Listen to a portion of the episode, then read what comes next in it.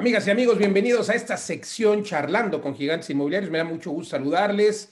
Y la verdad es que hoy tenemos un invitado eh, que nos va a permitir conocer cómo hacer inversiones. Si te llaman la atención las fibras inmobiliarias, los fideicomisos de inversión en raíces, esta plataforma, esta startup es la solución precisamente para ello. Mientras me gustaría saber de dónde nos están escuchando, nos están viendo, déjenme sus comentarios, que quieren que le pregunte a nuestro invitado, a quien sin más preámbulo pues eh, presento, hablo del de, CEO de Sila, José Carlos Alemán. Mi querido eh, José Carlos, gracias por conversar con nosotros.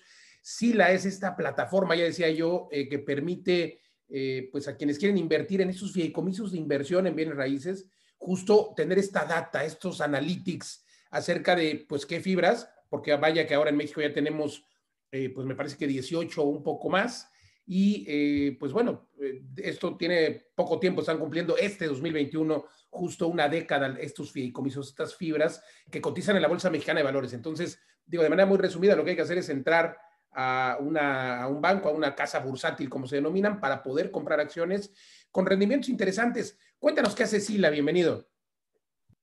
Muchísimas gracias, Luis. Muchísimas gracias a tu auditorio. Pues eh, como tú lo bien, como lo estás mencionando, eh, SILA, eh, por, por sus siglas, significa Sistema de Información Inmobiliario para Latinoamérica y somos una plataforma tecnológica que provee data e información para la industria del real estate en tres países, en Brasil, en México y muy pronto en Colombia. Ya estamos operando allá, eh, levantando y modelando eh, cierta información, sobre todo la parte transaccional y fundamentales de mercado, para lanzar la plataforma a finales de este año, quizá principios del 2022 en Colombia. Brasil y México ya estamos muy bien consolidados afortunadamente.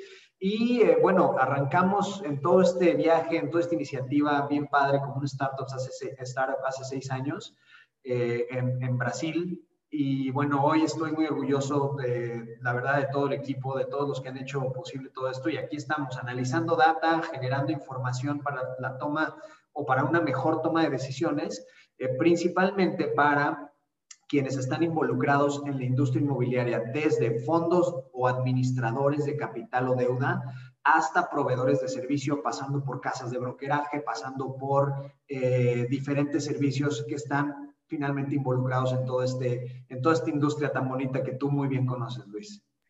Totalmente, tenemos muchos inversionistas que nos escuchan y por supuesto que a estos inversionistas les gusta diversificar y yo siempre digo que hay que respaldarse en ladrillos, lo que sea, pero en ladrillos. Y justo, pues a diferencia de otras empresas eh, o de otras, sí, por supuesto, otras empresas que cotizan en la Bolsa Mexicana de Valores, las fibras justo están respaldadas por ladrillos. Fíjate que en uno de mis libros, que por aquí lo tengo, Titanes Inmobiliarios, aquí está, mira, en, este libro entrevisto a dos CEOs, dos titanes inmobiliarios de fibras. Uno de ellos es eh, Jesús Ábalos, eh, CEO de, Fibra Monterrey, Jorge, Jorge Ábalos, ya le estoy cambiando el nombre, y por supuesto Gonzalo Robina, eh, CEO y fundador también de Fibra Uno, que por cierto fue la primera fibra en México. Entonces, bueno, la verdad es de que algunas personas tienen, tienen esta convicción o intención de invertir, conocer más, y no tienen idea de lo sencillo que es, y luego con tu herramienta, pues tienes eh, toda la data, ¿no? Porque digo, un, inversionista que conoce de bolsa, pues tiene que estar leyendo los reportes de todas las empresas, tiene que estar leyendo las opiniones de analistas, etcétera. Y aquí cuéntanos cómo funciona tu plataforma, cuál es la ventaja.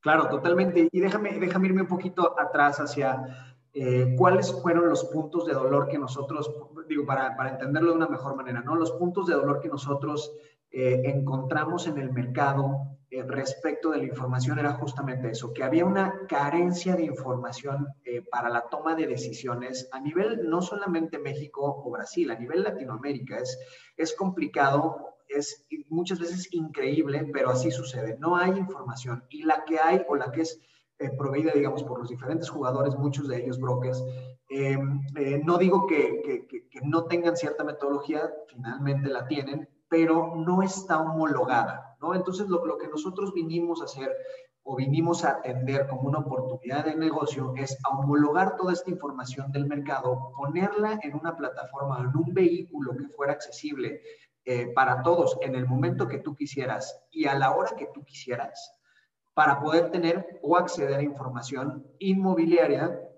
de manera recurrente. ¿No? Entonces funcionamos quizá como un Netflix, ¿no? En lugar de tener películas y series, nosotros tenemos información de mercado y transaccional para poder ser vista en donde estés y a la hora que tú quieras. Entonces, eso es lo que, lo, que es ILA. Hoy, eh, justo como lo mencionas, Luis, em, empezamos nosotros a recabar información transaccional, es decir, comparables que ayudaran a muchos jugadores en el sector a poder decir, oye, yo ya tengo un inmueble, lo quiero comercializar o lo quiero vender. Perfecto. ¿Y cuánto valdrá mi inmueble? Recordemos hoy que eh, aquellos que estamos involucrados en eh, analizar inmuebles capitalizados por rentas, entonces tenemos que tener comparables que nos ayuden a entender cómo funcionan los flujos futuros o cómo van a funcionar los flujos futuros de estos inmuebles. ¿Por qué? Porque una vez conociendo esta información, vas a poder tener una valoración o una evaluación del activo inmobiliario, ¿no? Entonces, nos dimos a la tarea de, analizar o monitorear tres tipos de activo. Eh, parques industriales o naves industriales, eh, oficinas corporativas y centros comerciales en diferentes formatos, ¿no? Arriba de 10.000 metros cuadrados, por ejemplo, ¿no? Entonces, hemos tenido una tarea muy ardua en reunir toda esta información, pero no solamente en eso, sino darle a entender al mercado y decirle, oiga, nosotros no comercializamos ni vendemos eh, propiedades. Lo único que nosotros comercializamos es información homologada para cualquier persona que tenga o que quiera información sepa cómo la recabamos, qué metodología usamos, cómo calculamos, etcétera. Todo está disponible y transparente dentro de nuestra plataforma. Tú puedas hacer cálculos y análisis de si quieres vender o quieres comprar una propiedad, cómo se están moviendo el mercado en general. Entonces, en general, podemos hacer análisis para propiedades industriales, para propiedades corporativas. Esto también le permite a las fibras, pues, conocer cómo está su portafolio, dónde invertir. Entonces, a ver, eh, la plataforma no solamente analiza las fibras, sino que también una persona puede entrar. Aquí, aquí la tengo yo abierta ahora. A, lo mejor no se ve muy bien por, mi, por, la, por la composición de mi pantalla verde atrás, pero bueno, eh, aquí, la tengo abierta y justo eh, es una app. Cuéntanos cómo funciona. ¿O ¿Puedo descargar la app? ¿Está en App Store? O, No, al, día de hoy, eh, como la manejamos es con, con licencias directamente en, en, máquinas para escritorio.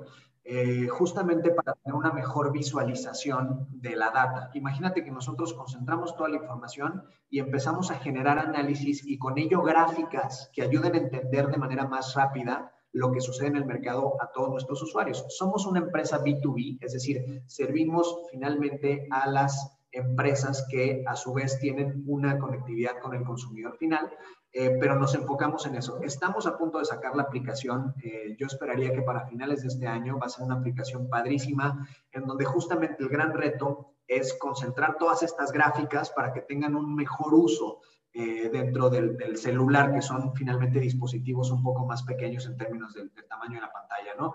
Eh, entonces sí, hoy hemos operado justamente para versiones solamente desktop, porque nos utilizan mucho los analistas financieros dentro de las empresas, o bien aquellos que están involucrados en querer, por ejemplo, eh, tenemos proveedores de servicios hoy de seguridad, de limpieza o incluso de, de venta de aromas, ¿no? Este, para oficinas corporativas, en donde dicen, oye, yo quiero saber el inventario futuro que se va a venir para los próximos siete trimestres en oficinas AMAS en Ciudad de México. Ah, bueno, nosotros lo sabemos, todos los proyectos que están bajo construcción los tenemos monitoreados en SILA y vamos trimestre con trimestre actualizando nuestras entregas nuevas al inventario. Lo que tú preguntabas, y voy para allá, es, al final con toda esta data que fuimos reuniendo, pues evidentemente dentro del inventario caían propiedades fibradas. ¿no? Entonces conocíamos de esas propiedades, Luis, conocíamos la ocupación, conocíamos la disponibilidad, conocíamos el precio por metro cuadrado pedido y en muchas ocasiones conocíamos también las transacciones. ¿A qué me refiero? ¿Cuánto pagaban los inquilinos dentro de estas propiedades? Llámese, eh, voy a poner ejemplos, ¿no? Llámese Torre Mayor, que es de Funo, llámese eh, El Dorito, que es de Danos, etcétera, etcétera. Muchas en consecuencia, el rendimiento. En consecuencia, teníamos conocimiento de los ingresos operativos netos que estaban eh, generando, por lo menos en ese momento. Eh, con todo esto, esto nos llevó a tener un análisis muy robusto de las propiedades fibradas en el mercado o en los principales mercados y cómo se comportaban estas versus el resto del mercado. Entonces, hoy con Sila puedes hacer análisis, por ejemplo, cómo se comportan las propiedades fibradas a más de oficinas versus el resto del mercado, las fibradas versus el resto. Ah, pues tienen ingresos operativos menores, mayores, eh, sus márgenes EIFFO son mejores, menores y luego fuimos recabando toda la parte reportada por ellas mismas eh, para montarlas en una plataforma muy similar a Sila que se llama Fibra Analytics, que forma parte de Sila, para que pudieras ver, como tú dices, qué está sucediendo con los principales indicadores financieros, pero también con los principales indicadores inmobiliarios. Esta combinación, como lo platicábamos antes, es poderosísima, porque tú entonces entiendes que se están moviendo los flujos o se está moviendo el payout ratio, pero muchas veces no tenías información de qué sucedía a nivel de contratos, ¿no? Entonces ahora tú puedes saber, a ver, sé que está habiendo un eh, cotización a descuento de alguna propiedad, de alguna fibra, ¿no? Ah, perfecto, eso lo puedo corroborar con lo que está sucediendo con la ocupación de esa propiedad dentro de SILA. Entonces, empiezas ya a reunir o a combinar información inmobiliaria con información financiera o bursátil que te ayudan a tomar mejores decisiones. Y eso te permite crear y formar tu propio criterio. Supongo que también utilizas la inteligencia artificial, pero bueno, a diferencia del broker, del broker de una casa de bolsa que te sugiere invertir por el rendimiento que tuvo el último año o por cómo se ve el gobierno corporativo de una empresa, etcétera. Bueno, aquí tú tienes oportunidad de ver exactamente dónde, qué le está doliendo al interior de la fibra, por ejemplo, si bajaron la renta, etcétera. Entonces, me, encanta esto de Fibra Analytics, pero bueno, tu negocio o tu, plataforma está, digamos que dividida en, en, varias partes, ¿no? Una es Fibra Analytics, pero también un desarrollador que a lo mejor quiere empezar a hacer oficinas en tal o cual corredor llámese Santa Fe, Insurgentes, etcétera, o eh, en cualquier lugar de la República. Ahora me confirma si tienen datos de todo el país. Pues bueno, eh, creo que tienen también una herramienta poderosa para determinar si será viable o no. Eh, y nos cuentas, bueno, que estás enfocado también, aclárame esto, solamente en inmuebles industriales corporativos. Correcto.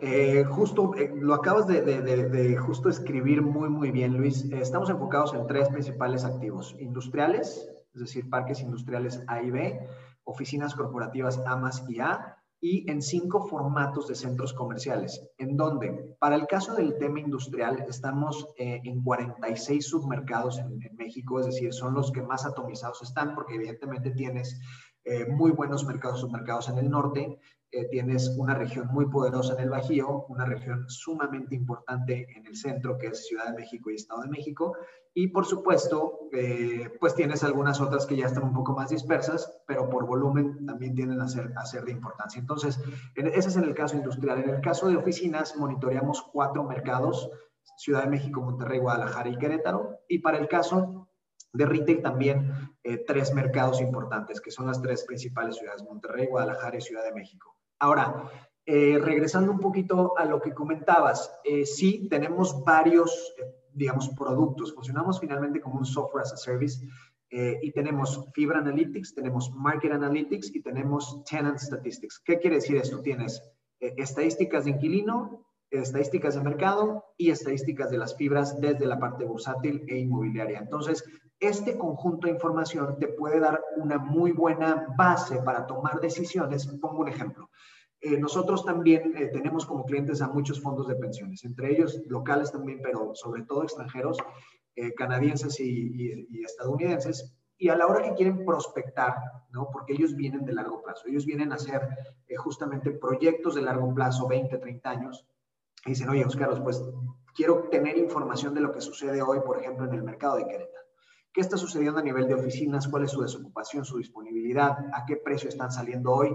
¿Hay oportunidad hoy de tener una mejor negociación con los propietarios de la tierra incluso, ¿no? Porque entonces ya haces una descomposición eh, de tu análisis financiero y puedes decir, oye, me conviene ir a comprar tierra a este nivel, me conviene ir a comprar propiedades estabilizadas a este nivel, con toda la data de SILA. ¿Qué no somos, Luis? Y eso creo que es bien importante comentarlo.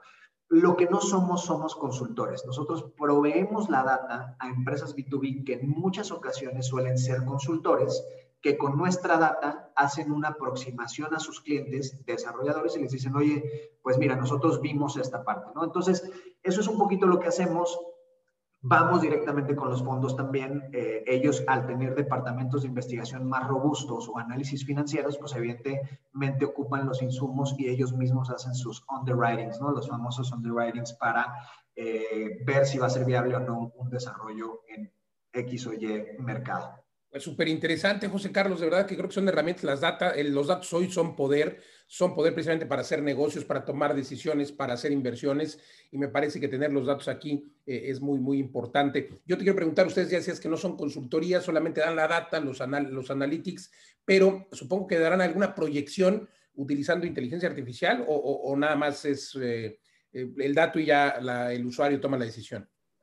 Tenemos dentro del equipo eh, varias personas que, justo nos apoyan, especialistas eh, desde data scientists, ¿no? Que están eh, constantemente revisando la data y, viendo cómo se comportan hasta esta, gente muy relacionada con la estadística y economía, para en algunos momentos sí generar proyecciones, sobre todo de tasa de disponibilidad y precios, eh, de lo que se va a venir. Ahora con todo esto de la pandemia, la verdad es que es muy complicado predecir ciertas cosas. Hemos tenido mucho cuidado al, hacer este tipo de proyecciones porque eh, evidentemente no sabes lo que va a suceder el próximo mes, ¿no? Ahora afortunadamente pues ya están viniéndose todos estos temas de vacunación y campañas, etcétera, de vacunación.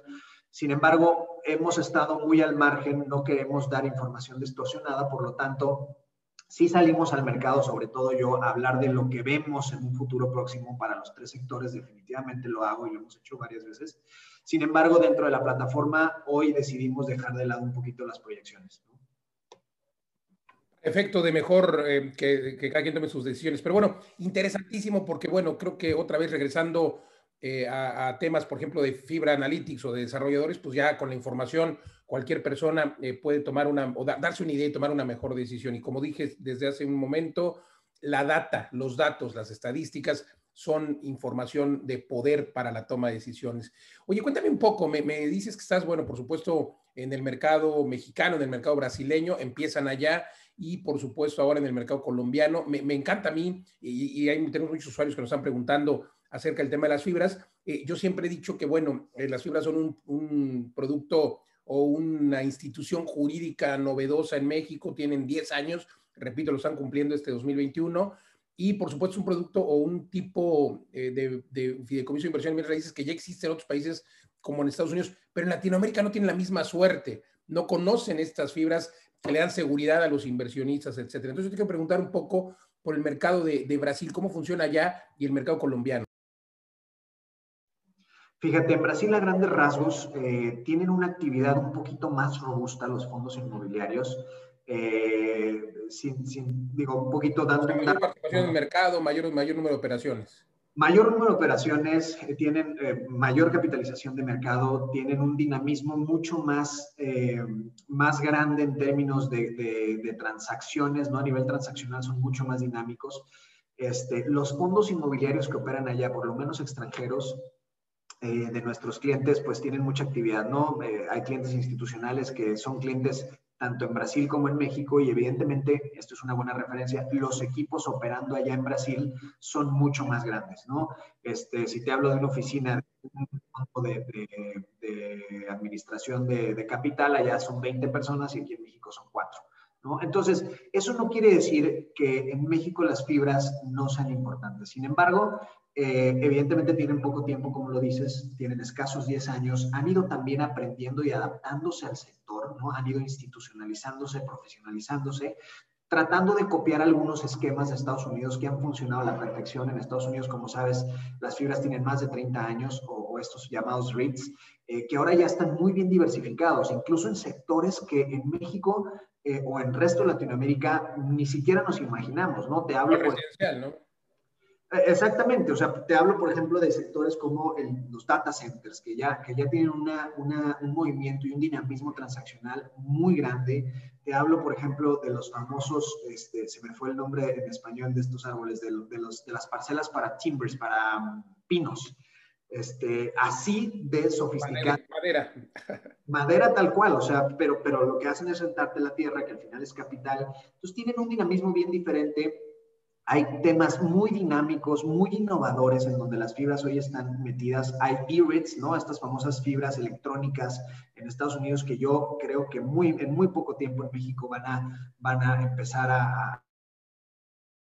Sin embargo, bueno, el mercado, evidentemente, la economía es menos eh, consolidada y también es menos robusta que en Estados Unidos. Entonces hay que ir paso a paso. A mí me queda claro que están aprendiendo muy bien, que están eh, tomando hoy eh, un muy buen rumbo, ¿no? Este, yo personalmente hago inversiones en fibras y la verdad es que eh, me queda claro que son inversiones de largo plazo, pero que al final tienen cierta muy buena relación entre riesgo y rendimiento, ¿no? Por lo que tú comentabas, están todas respaldadas pues, en las propiedades y para ello hay que tener información que te ayude a conocer cómo se están comportando esas propiedades y no solamente los indicadores financieros. A ver, e, es interesantísimo y, sobre todo me gustaría también conocer los rendimientos. Por ejemplo, hablamos de que en México las fibras dan en, promedio un rendimiento, eh, hablo, hablo de los denominados dividendos del 9%, 8%, 10%. Me gustaría que me dijeras cuál es la fibra que más dividendos ha pagado en los últimos dos años. Tú que tienes toda la data, querido José Carlos. Y por otro lado, también hacer el comparativo, ¿no? ¿Cuál es el rendimiento que paga una fibra en promedio en Estados Unidos? Estas denominadas REIT, que, que la verdad, eh, como tú dices, están muy bien diversificadas y son mucho más populares. Y, luego también conocer el mercado brasileño porque decías que tenían mayor dinamismo. Eh, mayor dinamismo querrá decir que también tienen entonces eh, mayores flujos, mayores ingresos y en consecuencia reparten más. Me gustaría conocer los tres escenarios, por favor. Y repito, que, que en México me digas, pues cuáles son las dos que más han dado, ¿no? Mira, me encanta la idea. Déjame empezar por la última, en lo que se abre aquí mi plataforma para no darte un dato, un dato falso, pero... Ah, bueno, es que ahí eh, te recomiendo mejor checar una plataforma buenísima que se llama Sila, ahí no, no datos falsos. No, totalmente, totalmente. No, lo, que te quiero decir es, eh, sí, en términos de volúmenes, es a lo que me refiero en Brasil, en términos de volumen ha sido eh, un, un, pues un mercado muy dinámico, nuevamente diferente al mexicano. Entiendo que allá eh, Bovespa, que es, la, que, es la, que es la bolsa, digamos, de valores, eh, tiene un nivel transaccional totalmente diferente, mucho más grande, y, era, y, justo lo escuchaba hace días porque la directora general de Viva lo comentaba, ¿no? Y ella ha sido muy específica, oye, no es posible que en economías similares, ¿no? No iguales, en algunos países tengan hasta dos bolsas, y en México hasta hace muy poco tiempo se lanzó Viva eh, como una alternativa a la bolsa mexicana que venía siendo pues desde hace 70 años o 50 años el único eh, vehículo a través del cual se podían llegar a, un sistema de, capitales o de deuda, ¿no? Eh, a eso me refiero en Brasil. los fondos inmobiliarios en Brasil tienen una, una, una, muy buena, una muy buena dinámica también de rendimientos. Evidentemente todo el COVID ha, ha afectado de manera importante, ¿no? Este, sin embargo, comparado con México, te puedo decir que el volumen es mayor, por lo menos a nivel transaccional. Y respondiendo a tu pregunta, y te voy a hablar específicamente del dividend yield en México, me voy a venir ya a México. Eh, en cuestiones de dividend yield, para el último trimestre del 2020, eh, Fibra Shop dio o otorgó 16.27, seguida por Monterrey 10.16 y eh, después de ello Fibra HD con 9.80. Ahora, eh, hablemos del descuento sobre el NAV. El dividend es el dividendo que te dan de manera anualizada. Eh, hablando del, descuento que se vivió a partir de la pandemia y eh, a través del reporte del, último trimestre, o más bien del tercero, que fue el, completamente reportado, ya están reportando algunas el cuarto. Fíjate, Fibra Hotel, Fibra Shop y Fibrain ocupan los tres primeros lugares de descuento sobre el NAV. ¿Qué significa esto? Significa que hoy las, eh, digamos, las propiedades tienen un menor valor ¿no? que, su, que su capitalización de mercado. Eh, entonces tienes el 70% para hotel, el 70% para shop y el 64% para IN. Es un buen momento, no, no, quiero hablar como una especie de, de, de, analista, sin embargo, los eh, inversionistas de largo plazo consideran esta métrica muy importante para poner su dinero hoy y que empiece a tomar valor en el transcurso del tiempo de largo plazo, entre 5 y 10 años, que era lo que platicamos un poquito, ¿no? ¿Quién es la que menos descuento tuvo? Eh, Fibra Nova. Ah, quiere decir que del 16% de rendimiento, eh, es decir, de, rendimiento respecto al precio de las acciones, ¿correcto? Eh, normal, como, como puedes leer esta métrica, esta, que, que, para mí se me hace una de las más interesantes, es Imagínate que hoy tú vayas, eh, o hace seis meses tú ibas a un centro comercial y decías, oye, yo quiero comprar este centro comercial que me cuesta 10 pesos. Ah, buenísimo. Entonces tú ibas y pagabas 10 pesos por él hace seis meses o hace un año y medio que no había pandemia. Hoy ese mismo centro comercial, considerando varios factores, ¿no? entre ellos los flujos futuros que puede estar eh, desarrollando o este, construyendo ese centro comercial, pues en lugar de 10 te va a costar 5. Eso significa que tuvo un 50% de descuento ¿no? sobre, sus, eh, sobre sus valores o sobre el valor del activo real. Entonces, ¿es un buen momento para invertir? Pues a lo mejor sí, ¿no? Está descuento, hay que comprarlo, ¿no? Este, posiblemente con la recuperación esto vaya a cambiar y se valorice. Entonces, yo lo puedo vender mejor en un futuro. Eso es lo que significa este descuento sobre el valor eh, neto de los activos, ¿no? Entonces, es buen momento para invertir de largo plazo, es buen momento. Aquellos, aquellas fibras que tengan un mayor descuento sobre el NAV eh, es, es, mucho más atractivo para inversionistas de largo plazo. Oye, a ver, prácticamente entonces la que más pagó dividendos en este eh, caso fue Fibra Shop. Hablabas de 16% anual. Esto las fibras lo pagan de manera anual. Entonces, eh, esto me parece interesante y preguntar si esa es la media de las fibras, porque yo eh, entiendo y bueno, tengo entendido que la media es el 9% por ahí, 8% anual, 16 pues práctica, es prácticamente el doble de la media. ¿A qué se dedica Fibra Shop? Y si esa es una fibra, una fibra que tú le ves futuro. Ya sé que no eres analista, pero de acuerdo a los datos que tienes, cuéntanos, sobre todo porque aquí... Exacto, sí, o sea, si, si tú pones en la balanza todo esto, eh, seguramente te van a dar eh, algún promedio entre el 6, seguramente 6, 7, eh, quizá 8%, ¿no? Evidentemente Fibra Shop es una fibra que atiende, eh, eh, digamos, o se concentra la operación en centros comerciales, en activos de muy buenos servicios, de muy buena calidad, con buenos tickets.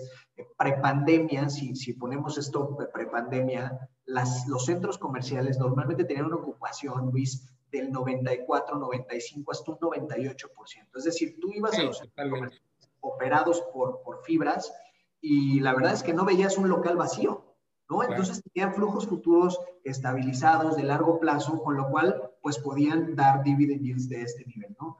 Eh, ¿Qué sucede con, y esto no quiere decir que esté mal o bien, ¿no? ¿Qué sucede con el sector industrial? A lo mejor daban un dividend yield porque tiene que ver, este, este indicador tiene que ver también con la eficiencia en la operación, ¿no? ¿Cuál es el margen operativo de estas fibras? Y cambia eh, respecto del sector que atienda, ¿no? Si es una fibra muy diversificada que atiende a todos los sectores, como el caso de Funo, o si es una fibra especializada, como el caso de Prologis, que solo atiende industrial, o como el caso de Shop, que solo atiende centros comerciales, ¿qué sucede con sus márgenes? Muchos tienen márgenes entre el, no sé, te voy a hablar de 80, 85, pero hasta el 90 este, eh, sobre, sobre los ingresos que les ayudaban a tener una mejor eh, eficiencia. Nuevamente, te hablo prepandemia. Hoy es bien complicado, no han salido los resultados, eh, todavía por lo menos no los hemos publicado nosotros del cuarto trimestre. Vamos a ver cómo suceden. Ya muchas están reportando.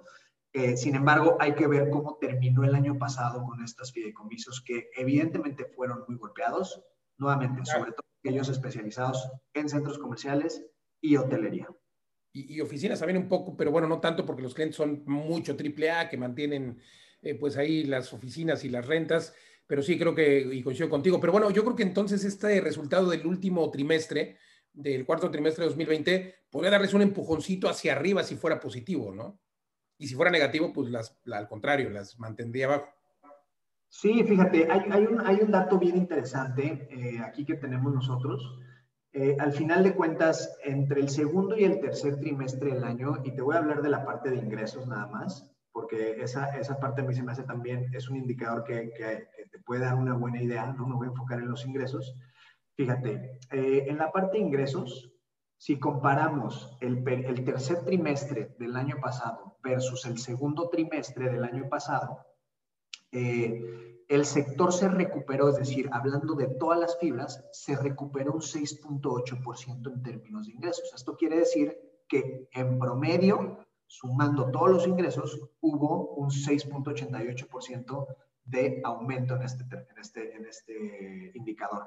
Es muy bueno. Si esto lo comparamos quizá eh, con, el con el mismo periodo del año pasado, hubo una pérdida importante. ¿no? Los ingresos se redujeron o se contrajeron un 11%. Esto hablando tercer trimestre 2020 versus el tercero de 2019. ¿Por qué? Pues por el efecto de la pandemia. Claro, pero, pero 11% no es estratosférico, en fin. Eh, pero, y, en cambio, pues sí, los precios de las acciones se redujeron hasta un 40, 50% en algunos casos. ¿no? Bueno, ya nos hablas tú del descuento. Exactamente, exactamente. Y, un poquito, si quieres tocar ese tema, a lo mejor lo pudiéramos hacer con, cómo, se, cómo se comportaron los precios de los certificados, que también es un indicador muy interesante. A ver, por favor. Déjame, este, lo pongo aquí porque Mientras tanto, quienes nos ven y escuchan, recuerden que el podcast lo pueden escuchar siempre eh, a través de todas las plataformas como Spotify y demás en nuestra página www.mundoinmobiliario.tv y les pedimos compartir esa información que es información de valor, sobre todo para ti que quieres ser inversionista, empresario, invertir, emprender, emprender, invertir y pues qué mejor forma de invertir que a través de plataformas como esta que hoy nos presenta José Carlos Alemán eh, y que además pues es el fundador, el creador y que sin duda tendrás una muy buena oportunidad de hacer análisis financieros de estas fibras y de, pues ya lo decíamos, desarrollos y demás. Entonces, pues adelante, entrar a la página que, recuérdanos por favor, José Carlos, es www. Es eh, sila.com.mx. Recordar que Sila es con doble I, doble I latina, sila.com.mx. Exactamente, mira, y, ya, aquí estoy, estoy justamente viendo eh, el indicador, eh, déjame te lo, te, lo, te, lo, te lo, comparto. Fíjate, en, en términos del precio del certificado, eh, la mayoría de las fibras ya llegó a una especie de, eh, digamos, de estabilización en, términos de, este certificado, ¿no? Del precio de la, acción cotizada. Eh, sí hubo una caída en el 2020, principalmente para algunas fibras. Voy a poner, me voy a concentrar, por ejemplo, en las hoteleras para darte una... Sobre todo las hoteleras, claro. Este, llegamos, fíjate, esto es interesante, 5.75 pesos por, por certificado al segundo trimestre del año pasado. Este, y ya empezaron a, tener una, cierta recuperación. Sin embargo, el precio del certificado para estas fibras específicamente sigue estando muy, muy, muy por abajo, ¿no? Esto lo podemos comparar quizá con las fibras eh, industriales. Estoy señalando Prologis, Terrafina y Macquarie, eh, que en el segundo trimestre del año pasado traían más o menos un promedio de 30 pesos por certificado y al día de hoy eh, andan sobre los 27, ¿no? En el caso de Prologis 41 y Macquarie 27 también. Pero fíjate la diferencia en el precio del certificado, ¿no? Que debería ser muy, muy aparejado. ¿Y cuánto, por ejemplo, estas fibras hoteleras que hoy cuestan 5 puntos y algo, cuánto costaban antes de la pandemia? Fíjate, eh, déjame, déjame justo hacer esa. Fibrotel y Fibrain andaban en el tercer trimestre del año pasado, 8.79 para el caso de Fibrotel y 7. 2019. 2019, perdón, sí, 2019. Y 7.60 para el caso de fibra Y hoy estamos alrededor de los 5 pesos. Oye, pues qué interesante, la verdad es que creo que son momentos importantes de inversión. Digo, no podemos predecir cuándo va a haber una recuperación económica total. Todos hablan de, de que sin duda sucederá y esto traerá como consecuencia, por supuesto, que las fibras hoteleras pues también tengan mayor ocupación. Entonces, un momento interesante para invertir en ellas. Fibra Shop, ya nos contabas también acerca de, esta. A ver, cuéntanos de esa de las plazas comerciales para, para hacer el último análisis ya, y ya no te, ya no te explotamos. Eh, no, no, no te preocupes. Mira, aquí lo que teníamos con Shop para el caso de los certificados, particularmente el precio del certificado, en el, en el Q3 2019 andaba en 7.96, Q1 llegó a estar casi a 10 pesos por certificado y en el Q3 se desplomó a 5.96 más o menos. ¿Y hoy? Eh, este es el último trimestre reportable, último, Q3 2020, 5.96. 5.96. Y bueno, pues supongo que es el precio que se mantiene ahora, ¿no? Exactamente, seguramente va a ser el precio que se mantuvo hacia el final del año pasado. Este, nuevamente ya están por reportarlo, si no es que ya lo Hoy lo estaban reportando a las 10 de la mañana, entonces seguramente vamos a tener eh, por ahí algo, algo ya pronto, ¿no? O crecimiento o decrecimiento, cualquiera de las dos. Pues mira, yo, espero que, que, que, por lo menos se mantengan. Al final de cuentas, Luis, tú sabes que esta es una crisis, eh, no es una crisis estructural, es una crisis coyuntural. Eh, definitivamente es una crisis que ha durado más de lo que tenemos pensado. Por ahí, en un reporte, eh, si no me equivoco, era un reporte de, PwC a nivel mundial, ellos, The Economist, perdón, era un reporte de, de The Economist, ellos proyectaban una recuperación para México sin considerar las campañas de vacunación por ahí del 2024.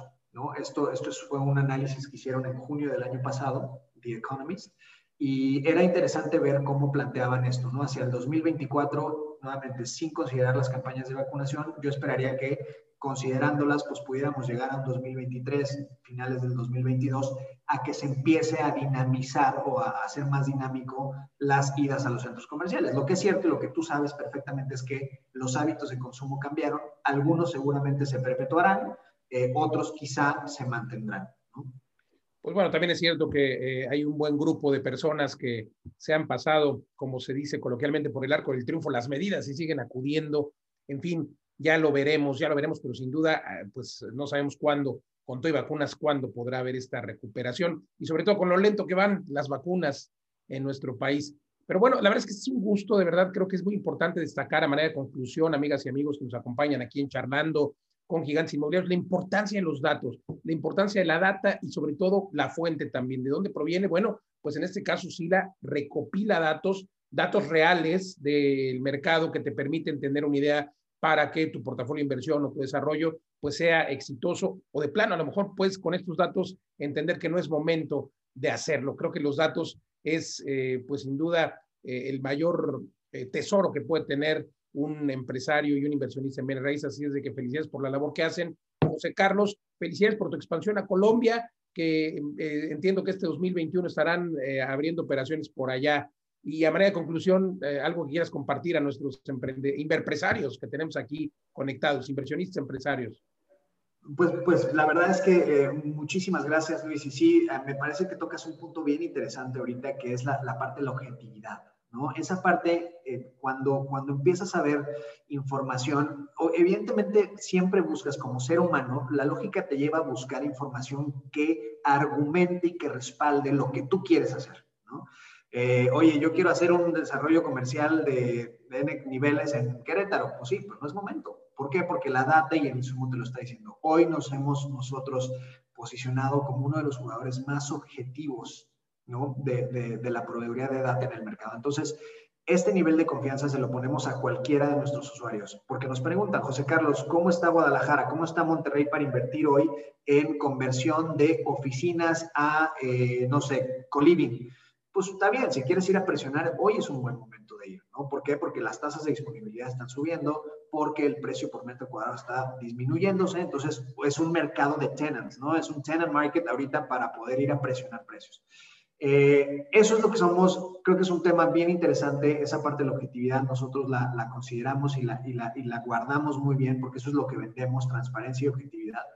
Y con esto me despido, Luis. Me encantó. Mil gracias por la invitación. Es un honor este, y gracias. al final eh, me encanta estar en este tipo de, espacios.